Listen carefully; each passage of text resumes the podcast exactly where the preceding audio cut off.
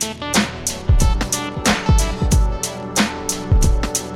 Quand on détruit une maison ou une route, c'est incroyable le fracas que ça peut faire. Marteau-piqueur, tractopelle, boule de démolition.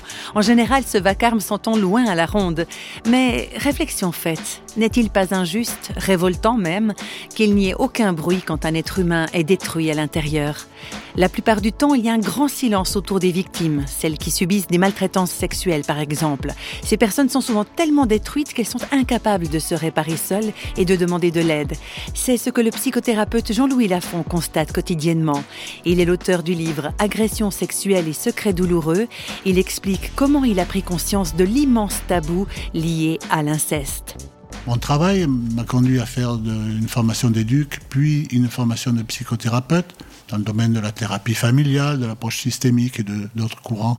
J'ai découvert que concernant les agressions sexuelles, parce que j'ai dû aider plusieurs personnes, et je me suis aperçu qu'il y avait une chape de plomb sur le sujet.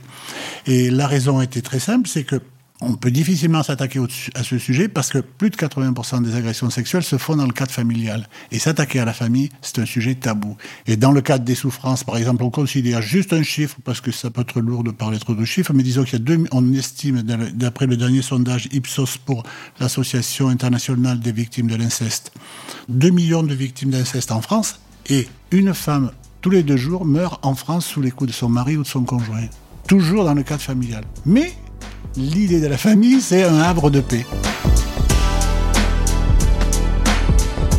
Face au tabou de l'inceste, Jean-Louis Lafont souligne bien sûr l'importance d'une thérapie pour la personne abusée, mais également l'importance des démarches pénales vis-à-vis de l'abuseur on ne fera pas l'économie de faire une démarche pénale.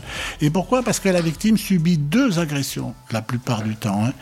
C'est très fréquent, l'abus sexuel et le déni familial. Le déni familial, ça veut dire non, non, c'est pas vrai, euh, ça n'existe pas.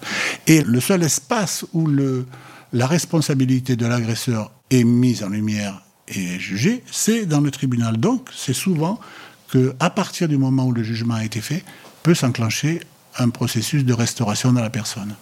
La reconstruction, c'est pas simplement l'acte pénal, c'est la reconnaissance aussi de l'identité. Et ça, ça passe des fois par une démarche thérapeutique, une relation d'aide. La caractéristique d'une des agressions de ce type-là, c'est d'isoler. Je considère que l'isolement est le plus grand cancer de notre société, et pas seulement en France. Par exemple, pour les femmes agressées dans leur, ou harcelées d'une façon ou d'une autre chez elles, elles sont isolées. Et donc, une des clés de la guérison passe par la rencontre. Et donc, on invite, et moi j'invite et j'encourage les personnes, ceux avec qui je travaille, à amener les victimes vers des associations, à s'impliquer dans une association pour renouer, faire du lien social et aussi développer de l'estime d'elles et, et puis sortir de cet isolement. La démarche thérapeutique de Jean-Louis Lafont s'appuie également sur la foi chrétienne, car pour lui, le Christ est une aide indéniable.